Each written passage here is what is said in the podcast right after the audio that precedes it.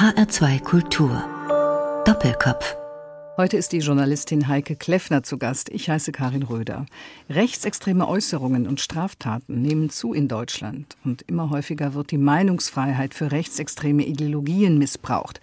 Doch manchmal kommt die rechte Gesinnung auch ganz schleichend daher im Graubereich von Recht und Gesetz. Unser Gast beobachtet die rechtsextreme Szene seit Jahren und in ihrem aktuellen Buch hat sie mit einem Kollegen zusammengetragen, dass deren verlängerte Arm auch nicht vor den Institutionen Halt macht, die die freiheitlich-demokratische Grundordnung schützen sollten. Extreme Sicherheit heißt es, Rechtsradikale in Polizei, Verfassungsschutz, Bundeswehr und Justiz. Heike Kleffner, willkommen bei Doppelkopf. Herzlichen Dank für die Einladung. Ich freue mich sehr, dass ich dabei sein darf. Frau Kleffner, müssen sich die Demokraten im Land Sorgen machen? Auf jeden Fall. Wir müssen uns alle Sorgen machen. Denn tagtäglich ereignen sich mindestens drei bis vier rechte, rassistische oder antisemitisch motivierte Gewalttaten. In den letzten zwölf Monaten sind drei Menschen nach rechtsterroristischen Attentaten gestorben. Viele wurden verletzt. Noch viel mehr sind nur sehr knapp mit dem Leben davongekommen. Und, und das sollte uns wirklich zusätzlich besorgen, es gibt viel zu viele Einzelfälle von rechten Vorfällen, Ereignissen, bekennenden Rechtsextremisten in Uniform. Gestorben sind im Sommer der Kasseler Regierungspräsident Walter Lübcke und im Oktober zwei Menschen, die einem antisemitischen Anschlag in Halle zum Opfer gefallen sind. Sie sind Herausgeberin des Buches Extreme Sicherheit, Frau Kleffner, und Sie haben mit Ihrem Kollegen Matthias Meissner Beobachtungen, Berichte und Reportagen zusammengetragen von investigativen Journalistinnen und Journalisten von FAZ bis Taz, von BR bis RBB und äh, Sie schreiben, das sei eine Tiefenbohrung. Mussten Sie durch sehr dicke Bretter hindurch? Glücklicherweise muss man sagen, haben wir viele engagierte Kolleginnen und Kollegen, zum Beispiel auch bei der Frankfurter Rundschau, die sind auch in dem Sammelband dabei, aber auch Polizeibeamte, Soldaten, Soldatinnen und natürlich Engagierte aus der Zivilgesellschaft, aus geflüchteten Initiativen, die schon sehr lange beobachten, dass Rechtsextreme auch Polizeiuniformen tragen, mhm. auch die Uniformen der Bundeswehr und die investigativ dazu recherchieren oder als sogenannte Whistleblower eben die Vorfälle berichten, die sie in ihren eigenen Einheiten bei der Bundeswehr, bei der Polizei erleben. Tja, das ist wichtig, dass Sie das sagen, denn ich gehe ja davon aus, dass die überwiegende Zahl der Mitarbeiter in Polizei, in der Justiz, in der Bundeswehr und beim Verfassungsschutz, dass die demokratisch gesinnt sind. Doch es gibt ja eben auch die anderen, über die reden wir jetzt.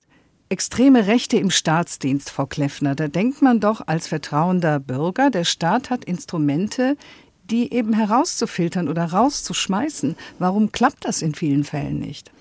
Lassen Sie mich noch einen Satz voranstellen. Natürlich sollten wir ganz klar davon ausgehen, dass diejenigen, die den Eid auf den Schutz der Verfassung abgelegt haben, ja, also Polizeibeamte, aber auch Soldaten tun das ja und natürlich äh, nicht zu vergessen auch alle, die in der Justiz arbeiten, und genau deshalb ist es uns auch so wichtig zu sagen, dass wir mit unserem Buch denjenigen den Rücken stärken wollen in der Polizei, in der Bundeswehr, die beobachten, dass ein Teil ihrer Kollegen und Kolleginnen eben nicht mehr den Schutz des Grundgesetzes und den Schutz einer offenen demokratischen Gesellschaft als Dienstverpflichtung ansehen, sondern eine rechtsextreme Agenda und damit eben auch eine andere Gesellschaft wollen, ein anderes System. Und das ist die große Gefahr. Ein System, in dem demokratische Rechte außer Kraft gesetzt werden, in dem nicht mehr der Schutz aller, die hier leben, gewährleistet wäre. Und deshalb haben wir dieses Buch gemacht. Und was vielleicht zunächst nur wenige Menschen betrifft, würde irgendwann alle betreffen. Polizisten im gehobenen Dienst, Führungskräfte bei der Bundeswehr und sogar Richter und Staatsanwälte sind im Amt, obwohl sie eine rechtsextreme Gesinnung haben. Doppelkopfgast Heike Kleffner und Kollege Matthias Meissner haben in dem Buch Extreme Sicherheit einige Fälle zusammengetragen. Im Verfassungsschutzbericht, Frau Kleffner, waren über Jahrzehnte bis Anfang der Jahrtausendwende überwiegend linksextreme Straftaten aufgeführt, beziehungsweise in den letzten 10, 15 Jahren islamistische Straftaten. Hatten die Tomaten auf dem rechten Auge?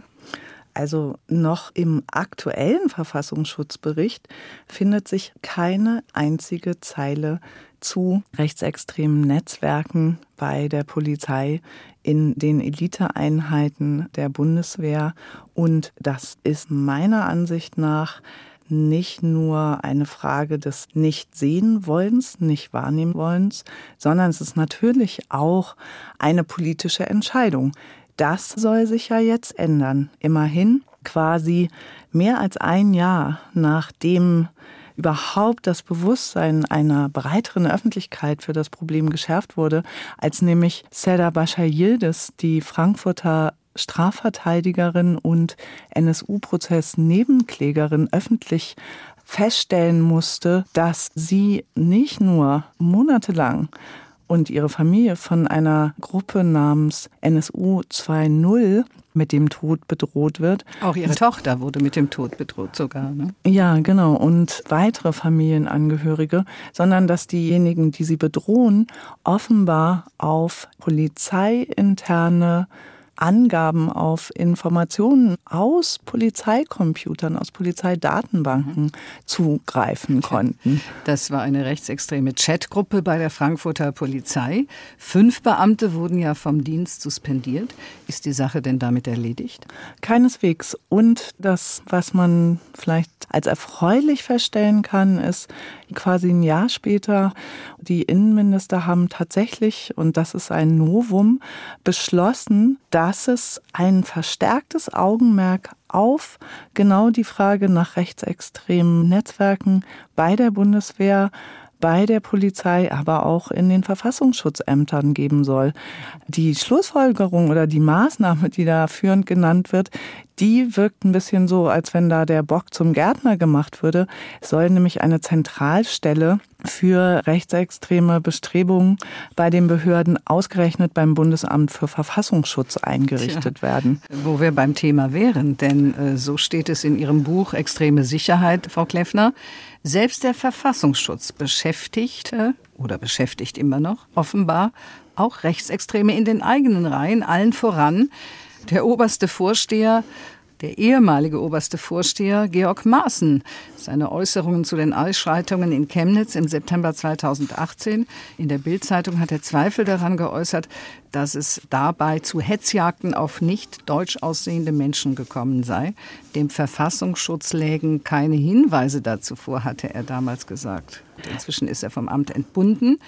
Dennoch verharmlost er Rechtsradikalismus, hegt Sympathien für die AfD. Wie konnte so einer so lange dem Verfassungsschutzamt vorstehen? Na, die Frage müsste man dem amtierenden Bundesinnenminister Horst Seehofer stellen, der ja sehr lange, auch als schon klar war, dass Hans-Georg Maaßen völlig untragbar ist, noch an ihm festgehalten hat und ihn partout nicht entlassen wollte. Man muss sich ja auch anschauen, was für eine fatale Konsequenz Maaßens Äußerungen zu den rassistischen Hetzjagden in Chemnitz hatten. Die haben nämlich die rassistischen Gewalttäter noch bestärkt und befeuert. Hans-Georg Maaßen ist ja nicht zufällig in den Reihen derjenigen, die eben selbst zuschlagen oder die die Schläger unterstützen und die rassistische Gewalttaten befürworten, dafür gefeiert und gelobt worden, dass er die Realität verbogen hat. Und den nachfolgenden sprunghaften Anstieg rechter und rassistischer Gewalt bundesweit, den muss sich Hans-Georg Maaßen tatsächlich zurechnen lassen, weil er eben die Täter quasi öffentlich entlastet hat und damit natürlich auch ein wichtiges Signal gesetzt hat, nämlich auch an Polizeibeamte, die natürlich dann davon ausgehen, dass sie solche Taten nicht so ernsthaft verfolgen müssen wie andere, ja. Und die strafrechtliche Bilanz nach diesen rassistischen Gewalttaten in Chemnitz ist verheerend. Es gibt bis heute niemanden, der für einen der rassistischen Angriffe überhaupt verurteilt worden ist. Und weil Sie den Verfassungsschutz erwähnen, ja, also in unserem Buch hat Axel Hämmerling vom MDR nochmal die Geschichte von hessischen Verfassungsschützern nachgezeichnet, die quasi handstreichartig, muss man fast sagen, den Thüringer Verfassungsschutz in den 1990er Jahren übernommen haben, angefangen vom langjährigen Präsidenten des Thüringer Verfassungsschutzes Helmut Röver über die nächste Führungsebene unter ihm und die schon in Hessen an extrem fragwürdigen Operationen beteiligt ja. waren, dann nach Thüringen weggelobt worden und dort über das V-Leute-System quasi den Boden bereitet haben für eine militante Neonazi-Struktur, aus der dann die schreckliche rechtsterroristische Gruppe NSU geworden ist in den 90er Jahren, als man nach dem Zusammenbruch der DDR eben auch Führungskräfte für die Behörden gesucht hat, in der ehemaligen DDR keine hatten und dann im Westen möglicherweise auch auf sehr zwielichtige Typen, sage ich jetzt mal, zurückgegriffen hat. Sie haben das eben erwähnt, Frau Kleffner. Herr Maaßen, der ja extrem gezündelt hat und sich Polizeibeamte, wie Sie sagen, davon bestärkt gefühlt haben, ebenso zu denken oder extremistische Straftaten eben nicht so extrem zu verfolgen. Ich möchte jetzt mal für die Polizeibeamten sprechen, die ja auch oft direkt mit dem Geschehen verbunden sind, die ja oft im Auge des Orkans agieren, ob das nun eine Demo ist oder Schlägereien, die sich selbst auch oft zum Teil gefährlichen, lebensgefährlichen Situationen aussetzen. Sehen Sie da einen Zusammenhang, dass es in deren Kreisen auch zum Teil eine bestimmte Sympathie für Rechtsradikale gibt, für rechtsextreme Gedanken? Also zunächst mal, und das ist meinem Mitherausgeber und mir wirklich wichtig, wir haben dieses Buch gemacht für all die vielen Polizeibeamten, die wir persönlich auch kennengelernt haben, die uns sagen, wir sehen ein riesiges Problem mit rassistischen, mit antisemitischen Äußerungen in unseren eigenen Reihen und wir müssen darüber sprechen, weil wir wirklich Sorge haben, dass sonst die gesellschaftliche Polarisierung sich zunehmend auch in der Polizei ausdrückt und wir eben nicht mehr das Vertrauen aller haben. Ja, einen ganzen Berufsstand quasi diskreditiert in der Folge. Ne? Genau und Zuletzt hat das ja auch der Präsident des Bundeskriminalamtes gesagt, der seine eigenen Beamten und Polizeibeamte bundesweit dazu aufgefordert hat, selbstkritischer hinzuschauen und eben rechtsextreme Äußerungen und Aktivitäten in den eigenen Reihen überhaupt nicht zu dulden. Das muss man voranschicken, um dann zu sagen, dass Hessen, wo ja aufgrund der Ermittlungen den Fall von einer Bedrohung gegen Seda Bashayirdes dann angestoßen wurden, mehr als drei Dutzend rechtsextreme Verdachtsfälle, Vorfälle, Ermittlungsverfahren angestoßen wurden, dass der Innenminister von Hessen jetzt genau die Frage endlich, muss man sagen, wissenschaftlich untersuchen lässt. Wie hoch ist das Einstellungspotenzial wie hoch sind die Sympathien für Extremrechte, für rassistische, für verfassungsfeindliche Einstellungen bei Polizeibeamten wirklich? Genau das kann im Moment noch niemand beantworten. Und es gibt quasi zwei Schulen unter den Kriminologen und Juristen und Juristinnen und Polizeiforschern. Die einen sagen, naja, die Polizei ist das Spiegelbild der Gesellschaft und dann könnte man weiter ausführen, eben eine Gesellschaft, die sich zunehmend polarisiert. Da gibt's dann eben auch bis zu einem Viertel rechtsextreme oder nationalistische und rassistische Einstellungen teilen.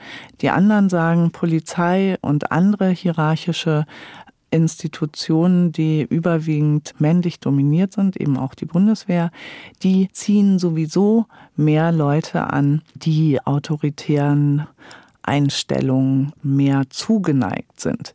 Mhm. Welche Schule da letztendlich richtiger liegt oder ob es nicht auch von Bundesland zu Bundesland verschieden ist, ja, weil die Polizei ist Ländersache, die Zusammensetzung der Polizei in Sachsen ist grundverschieden von der Polizei beispielsweise in Nordrhein-Westfalen oder Berlin. Das wird sich hoffentlich anhand von immer mehr solcher Studien dann auch beantworten lassen. Immerhin, in Hessen ist zumindest ein erster Schritt getan mit diesen Untersuchungen, die Sie gerade beschrieben haben, Frau Kleffner. Wir sprechen gleich weiter über das Thema nach der Musik. Sie haben sich hm, drei Musiken ausgesucht für die Sendung Doppelkopf.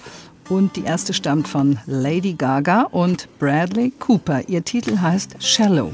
Was steckt dahinter? Ich mag das Lied, ich mag die Aussage und es ist wunderbare Musik zum Fahrradfahren oder Autofahren. Tell me something, girl.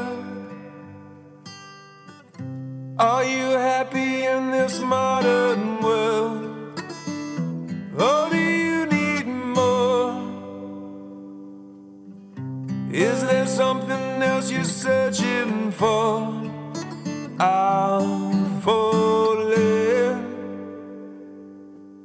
In all the good times, I find myself longing for change. And in the bad times, I fear myself.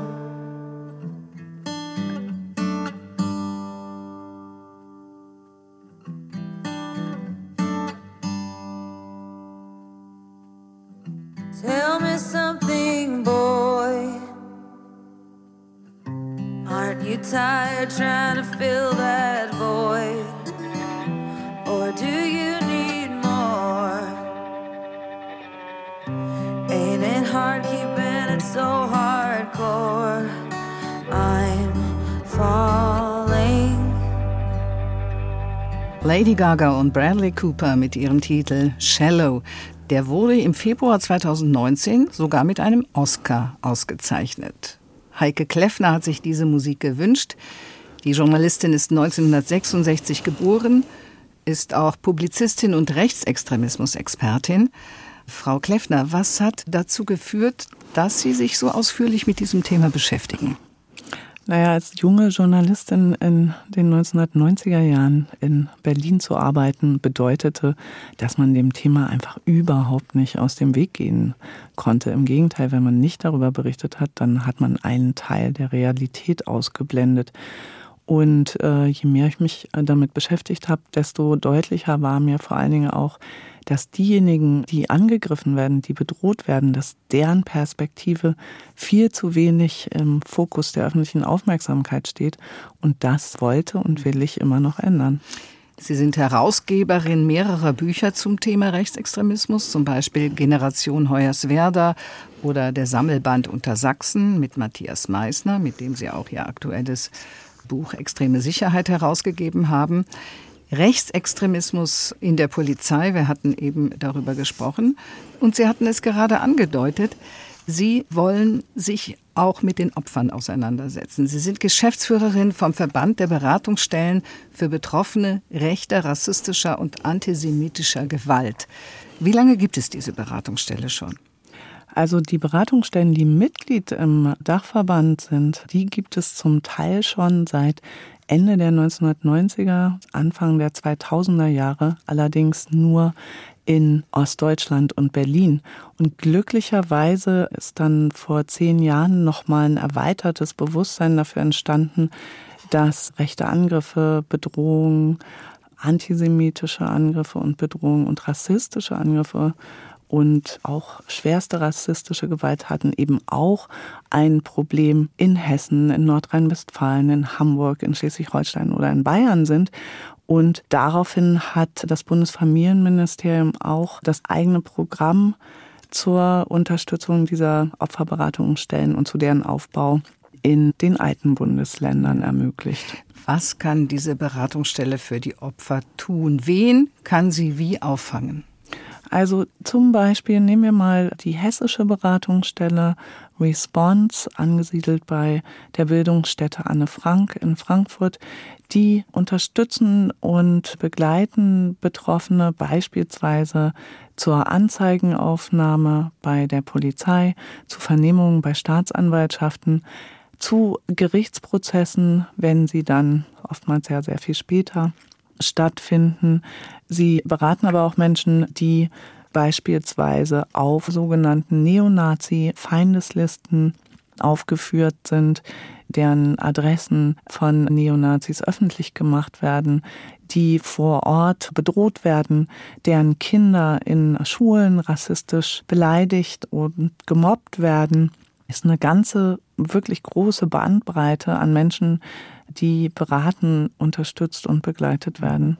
Und im Dezember 2019 ist ein neues Opferschutzgesetz verabschiedet worden. Es soll 2024 in Kraft treten. Und darin sind auch explizit Opfer von rechtsextremistischen Straftaten in den Blick genommen, was bisher gar nicht der Fall war. Warum kommt das jetzt so spät erst?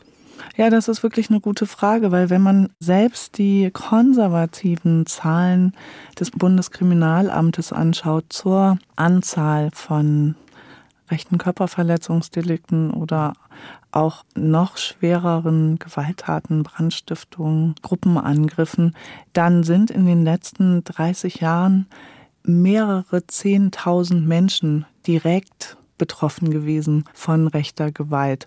Und lange Zeit hatten diese Menschen überhaupt kein Gehör, weil sie pauschal und oft auch real immer gesellschaftlichen Minderheiten zugeordnet werden und wurden. Und tatsächlich muss man sagen, dass zwei Drittel aller Angriffe im letzten Jahr, aber auch in den Jahren davor rassistisch motiviert waren und dass es viele Geflüchtete trifft. Aber natürlich sind jetzt Opfer von rassistischer Gewalt. Die allermeisten haben die deutsche Staatsbürgerschaft und dass ihre Perspektive so lange ignoriert wurde, ihre Erfahrungen so lange ignoriert wurden, das hat tatsächlich auch was mit institutionellem Rassismus zu tun. Dabei muss sich der Rechtsstaat ja auch dem Opfer fürsorglich zuwenden, beziehungsweise auch ihren Angehörigen. Das gehört ja zur Rechtsstaatlichkeit. Und wenn man bedenkt, dass Betroffene von rechter, rassistischer und antisemitischer Gewalt immer wieder klagen, dass der Staat sie nicht genug schützt, auch im Nachhinein, zum Beispiel die Angehörigen der NSU-Opfer, fühlten sich zweimal traumatisiert. Erstens mal durch den Verlust, den sie erlitten haben, und ein zweites Mal, dass der Staat sie so lange hat hängen lassen. Ja, und leider muss man sagen, dass diese rassistische Täter-Opfer-Umkehr, die ja im Fall der Mordserie des NSU besonders krass war, weil die Familien wirklich über Jahre hinweg verdächtigt wurden, kriminalisiert ja. wurden, ihre ermordeten Liebsten im Nachhinein allen möglichen kriminellen Machenschaften angedichtet wurden.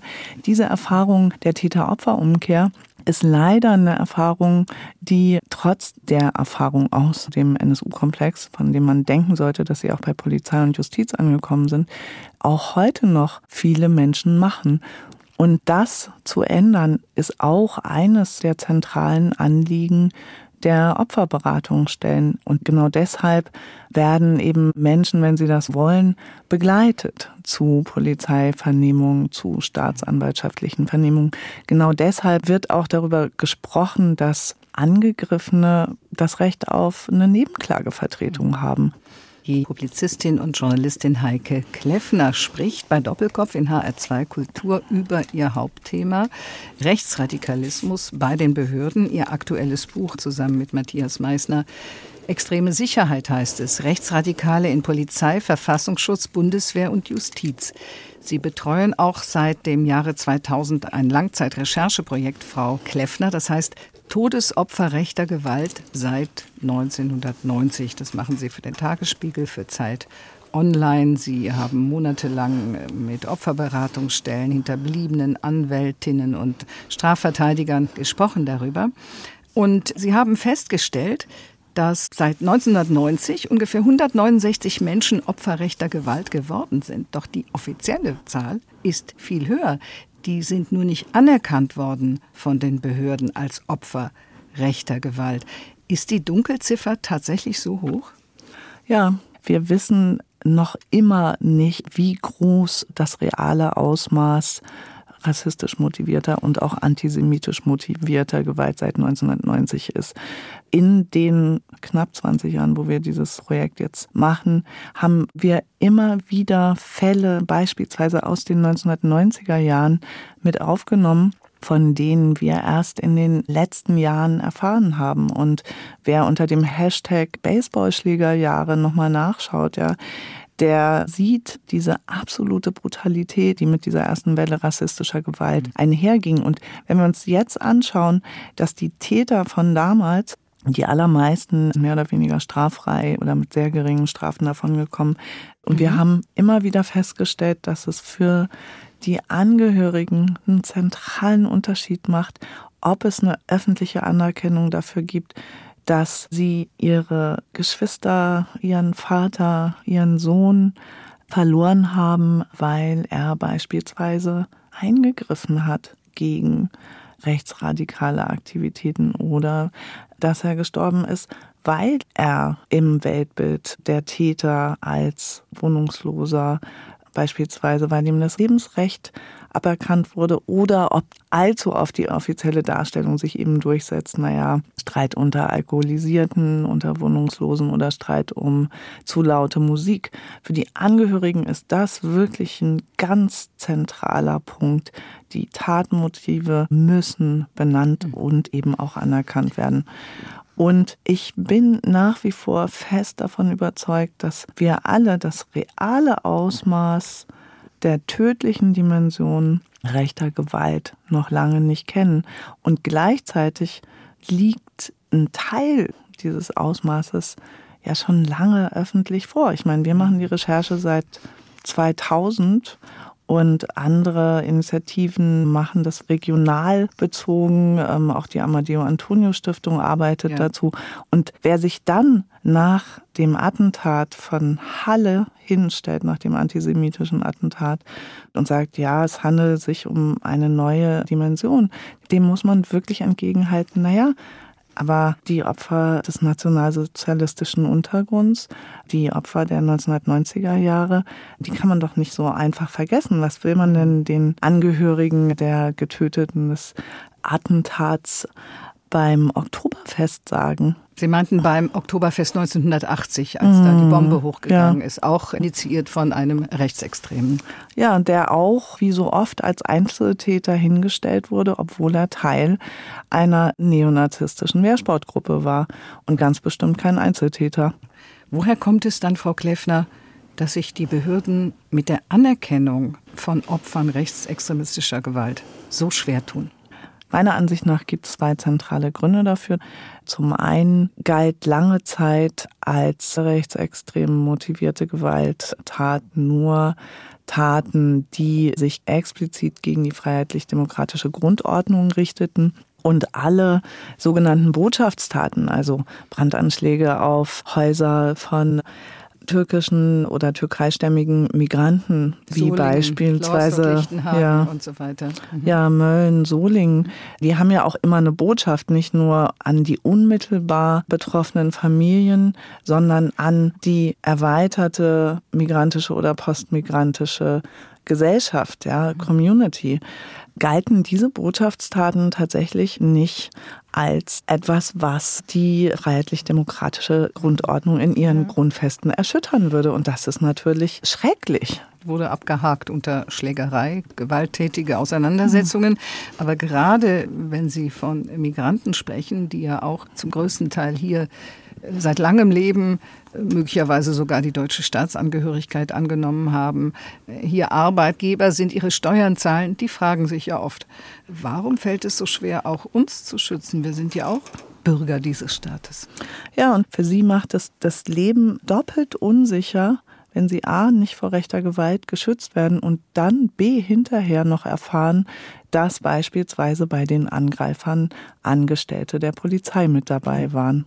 Und ich kann es nur noch mal sagen, wir wissen von einem Teil der Vorfälle, auch zum Beispiel den rechtsextremen mit Hakenkreuzen verzierten Botschaften in Polizeichatgruppen eben auch nur, weil es andere Polizisten gibt, die das nicht länger schweigend dulden wollen, sondern die das öffentlich machen. Und die dann sich eben oft mit dem Vorwurf des Nestbeschmutzers herumschlagen müssen, die statt von ihren Vorgesetzten geschützt und auch wirklich gelobt zu werden, eben allzu oft genau das Gegenteil erleben. Und das muss sich wirklich ändern. Da liegt der Hund begraben oder da ist der Wurm drin. Frau Kleffner, Sie gehen allerdings auch mit Ihrer eigenen Zunft kritisch um. Sie schreiben zum Beispiel auf Zeit Online in einem Artikel, auch im Zusammenhang mit den Opfern des NSU, mit der NSU-Mordserie. Wir haben versagt. Blinder Fleck Rassismus. Eine Journalistin erklärt selbstkritisch, weshalb sie bei Recherchen zu Opfern rechter Gewalt nicht früher auf die NSU-Mordserie gestoßen ist. Warum denn nicht? Also, als wir im Jahr 2010 unsere Langzeitrecherche erneut aktualisiert haben, haben Frank Jansen vom Tagesspiegel und ich uns die damals noch als Cesca-Mordserie bekannte Serie der, wie wir heute wissen, rassistisch motivierten Morde durchaus angeschaut, haben uns dann die Meldung der Kolleginnen und Kollegen aus den neuen Tatortstädten angeschaut, haben uns die Polizeipressemeldungen angeguckt haben uns die Verlautbarung der Staatsanwaltschaft nochmal genauestens angeschaut. Und obwohl wir ein mulmiges Gefühl hatten oder den Eindruck hatten, naja, letztendlich verbindet alle Opfer ja nur, dass sie türkeistämmig sind oder vermeintlich türkeistämmig sind, haben wir uns dann dagegen entschieden, diese Mordserie in unsere Rubrik Verdachtsfälle zu erwähnen. Und ich würde sagen, dafür gab es drei Gründe. Zum einen unsere eigenen rassistischen Vorurteile, die natürlich durch Meldungen wie kriminell, Mafia etc. voll bedient wurden. Zum anderen, dass wir uns einfach nicht mit Kollegen türkischer Herkunft, kurdischer Herkunft unterhalten haben, die da schon längst dabei waren, die Mordserie nochmal zu hinterfragen, zu untersuchen auf mögliche rassistische oder neonazistische Täter und die den Angehörigen viel besser zugehört hatten und wirklich geglaubt haben. Und letztendlich, obwohl wir wirklich gelernt haben, sehr kritisch mit Polizeimeldungen umzugehen, immer noch Vertrauen darin, dass die Polizeimeldungen objektiver sind, als sie dann in dem Fall und nicht nur in dem Fall waren. Und vielleicht noch ein äh, letzter Punkt. Wir hatten zu dem Zeitpunkt selbst schon oft vor Rechtsterrorismus gewarnt, aber wir haben es uns tatsächlich nicht vorstellen können, dass 13 Jahre lang ein rechtsterroristisches Netzwerk agieren kann, Menschen töten kann, Sprengsätze bauen und zünden kann und mehr als ein Dutzend Banken überfallen kann, ohne dass sie von der Polizei und oder anderen äh, Sicherheitsbehörden gestoppt werden. Heute wissen wir es besser und was ich mir wirklich wünsche, ist, dass die Lehren aus der Verantwortung der Strafverfolgungsbehörden und auch der Verfassungsschutzbehörden für die NSU-Mordserie, für den Rechtsterrorismus der 2000er Jahre, dass daraus wirklich andere Lehren gezogen werden, als sie im Moment erkennbar sind. Das sagt Doppelkopfgast Heike Kleffner. Sie ist Rechtsextremismus-Expertin und hat ein Buch herausgegeben, zusammen mit ihrem Kollegen Matthias Meissner. Es heißt extreme Sicherheit, Rechtsradikale in Polizei, Verfassungsschutz, Bundeswehr und Justiz. Ihr nächster Musikwunsch, Frau Kleffner, die Microphone Mafia mit dem alten Partisanenlied Bella Ciao. Warum haben Sie sich diese Musik gewünscht? weil das Projekt von Kutlo Jurt und Rossi Penino Microphone Mafia, die sind ja beide Kölner und nahe der Kolbstraße aufgewachsen und schon lange stehen sie für einen deutschsprachigen Rap, der wirklich anders ist. Una Lass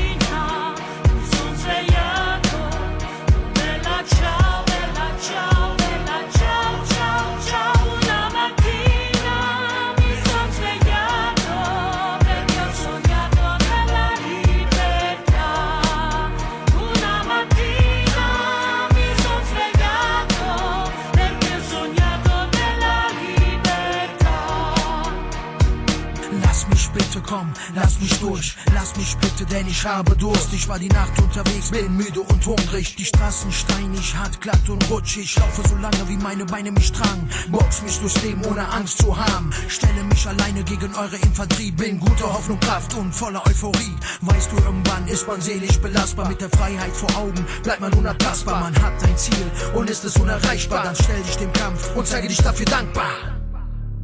Die Microphone Mafia, das alte Partisanenlied neu interpretiert. Ein Wunsch von der Publizistin Heike Kleffner für Doppelkopf in HR2 Kultur.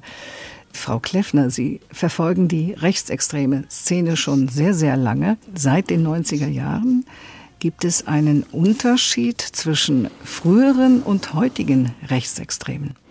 Naja, früher dachte man, und oft traf das ja auch zu, dass man die Schläger schon an ihren Äußeren erkennen konnte, ja. Also klassisch Springerstiefel, Baseballschläger und die entsprechenden Jacken dazu. Das ist heute definitiv nicht mehr so. Wobei man auch sagen muss, dass die Schläger der Baseballschlägerjahre eben auch das Rückgrat und den Kern der rassistischen Mobilisierung gegen Geflüchtetenunterkünfte der letzten Jahre gebildet haben. Und wenn man sich mutmaßliche Rechtsterroristen wie Stefan E., den äh, mutmaßlichen Täter im Fall der Ermordung von Walter Lübcke anschaut, mhm. dann ist das genau diese Generation, ja, über 20 Jahre in neonazistischen Strukturen politisiert, aktiv ungebrochen aktiv, muss man auch sagen. Und was sich dann verändert, sind vielleicht die sozialen Umstände, ja. Also im Fall Ernst, aber auch anderen Fällen kommt dann halt eine Ehefrau dazu, kommen Kinder dazu, natürlich eine feste Arbeit, ein Haus etc. Und kommt der Schützenverein dazu, wo also man dann legal die bürgerliche schießen kann. quasi. Genau. Aber wir stellen eben auch fest, dass die Täter der 1990er Jahre sich natürlich dazu ermutigt fühlen, nochmal zuzuschlagen in einer gesellschaftlichen Situation, wo ihnen quasi täglich in den eigenen Filterblasen entgegengerufen wird, dass man doch jetzt endlich mal nach der eigenen Ideologie eben auch handeln solle. Und das ist wirklich äh, der Unterschied zu den 1990er Jahren, dass über Social Media rassistische und antisemitische Diskurse eben massiv befeuert werden. Ja, es, es gibt ja noch einen Unterschied. Ich denke an den CDU-Abgeordneten Hohmann seinerzeit in Hessen, der wegen seiner antisemitischen Rede ja, entfernt worden ist aus der Partei, sage ich mal. Später hat er sich der AfD zugewandt. Und heute sitzen eben gewählte Vertreter mit rechtsextremen Ideologien in den Parlamenten. Ganz selbstverständlich. Mhm. Wie kommt's? Was man, glaube ich, nicht unterschätzen sollte, ist, dass es wirklich eine lange Tradition und eine fatale Tradition der Verharmlosung von rassistischer und rechter Gewalt als sogenannte Einzelfälle gegeben hat und dass allzu oft den Tätern signalisiert wurde, naja gut, ihr seid doch unsere Jungs, ihr habt vielleicht ein bisschen über die Stränge geschlagen und dass die Betroffenen, die Angegriffenen diejenigen waren, die weitere Ausgrenzungen erfahren haben, die zu den anderen gemacht wurden. Und das muss sich wirklich ändern. Wir müssen den Angegriffenen, wir müssen den Betroffenen zuhören und wir müssen erkennen, dass ihr Schutz auch der Schutz für uns alle bedeutet. Das sagt Heike Kleffner. Sie hat das Buch Extreme Sicherheit herausgegeben, Rechtsradikale in Polizei, Verfassungsschutz, Bundeswehr und Justiz. Und Sie beschreiben dort auch den Fall Franco A. Franco A. war ein Angehöriger der Bundeswehr. Er hat versucht, sich über einen gefälschten Pass als Flüchtling in Deutschland anerkennen zu lassen, obwohl er ja gar keiner war und wollte im Grunde auch terroristisch aktiv werden. Er war Angehöriger der Bundeswehr und im Moment wird ihm der Prozess gemacht wegen Terrorverdachts. Wie kann sowas passieren? Ja, der Generalbundesanwalt hat tatsächlich Anklage erhoben wegen einer schweren staatsgefährdenden Straftat und äh, die Anklage ist jetzt eben auch zugelassen worden. Das Fatale an dem Fall ist ja, dass schon der Betreuer von Franco A.'s Masterarbeit gesagt hat, naja, hier ist jemand mit wirklich rechtsextremen mhm. Ansichten mhm. und darauf hingewiesen hat. Und das ist was, was wir in vielen Fällen sehen. Ja, also auch zum Beispiel im Fall von Nordkreuz, einem Netzwerk von offen rechtsextremen Elitepolizisten in Mecklenburg-Vorpommern, ja, acht von zwölf Beamten, sagt der Innenminister von Mecklenburg-Vorpommern inzwischen, die Teil dieses rechtsextremen Netzwerks in einer der nur insgesamt 38 Beamte umfassenden SEK-Einheit in Mecklenburg-Vorpommern, die geschlossene rechtsextreme Weltbilder hatten, die Feindeslisten angelegt haben von sogenannten politischen Gegnern, ja, und da war dann alles dabei, vom Ausländerbeirat in Rostock über Kommunalpolitiker Politiker der Grünen, der Linken, der SPD, auch der Union und die Zehntausende Schussmunition gehortet haben, Kriegswaffen äh, gehortet haben, bei denen man davon ausgeht, dass sie tatsächlich sogenannte politische Gegner am Tag X internieren und umbringen wollten, ja. Und erst zwei Jahre nachdem das durch unter anderem die Recherchen der Taz-Kollegen, die bei uns das auch aufschreiben, bekannt geworden ist. Erst zwei Jahre danach sagt der Innenminister, wir haben das jetzt wirklich nochmal untersucht und mussten feststellen, schon als der Anführer von den vor zehn Jahren zur Polizei gekommen ist, schon da ist er durch rechtsextreme Äußerungen aufgefallen. Mhm. Ja, und das zieht sich tatsächlich durch. Niemand radikalisiert sich über Nacht. Das ist einfach Unsinn. Ja. Und es gibt in vielen Fällen Fällen eben ein Umfeld, das das mitbekommt. Und es gibt auch immer wieder Menschen aus dem Umfeld, die sagen, hey, hier gibt es ein Problem. Und wenn denen aber nicht zugehört wird, wenn deren Bedenken weggewischt werden, wenn gesagt wird, naja, aber da ist doch so ein engagierter Polizist, statt zu sagen, ja, wir müssen uns mit seinen Äußerungen, seinem Weltbild auseinandersetzen und das entspricht eben nicht den Werten, die eine demokratische Polizei vertreten soll, dann ist es eben möglich, dass offensichtlich wie im Fall Franco A. das sehr lange gehen konnte, eben mhm. auch der Aufbau von Netzwerken oder wie im Fall Nordkreuz eben auch. Ja, glauben Sie, Frau Kleffner, die Abschaffung der Wehrpflicht war ein Fehler, weil seitdem mehr zur Bundeswehr gehen, freiwillig, die schon vorher eine rechte Gesinnung hatten? Nicht mehr so durchmischt wie früher. Mhm.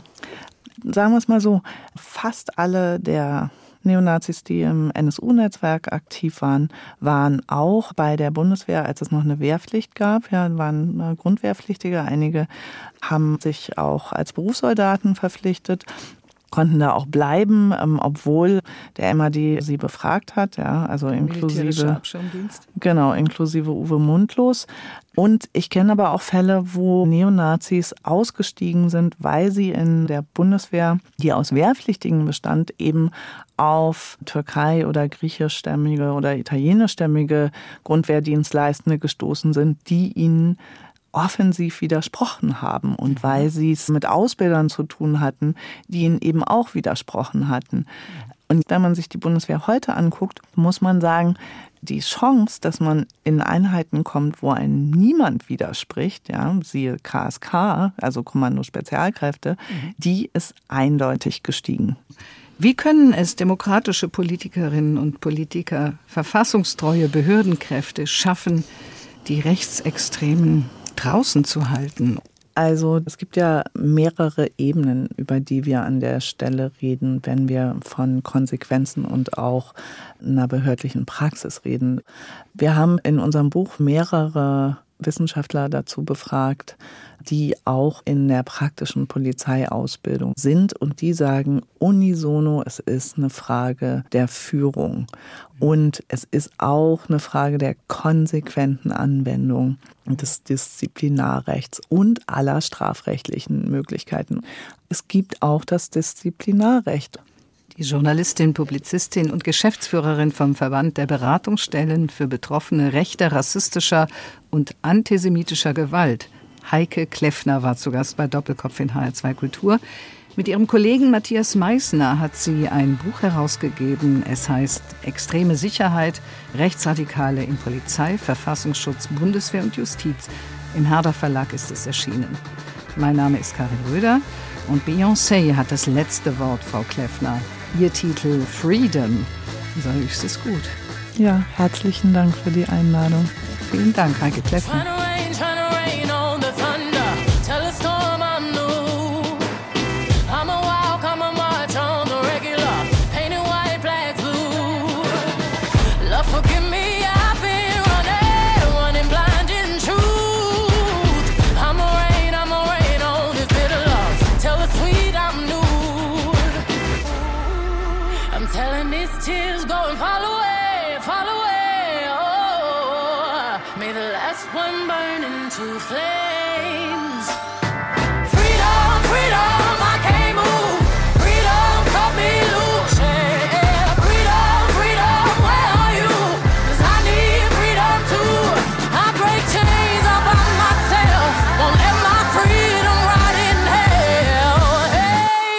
Das war HR2 Kultur Doppelkopf. Aus urheberrechtlichen Gründen müssen wir Musiktitel in unserem Podcast-Angebot ausblenden. Weitere Sendungen, die Sie jederzeit hören können, finden Sie auf hr2.de.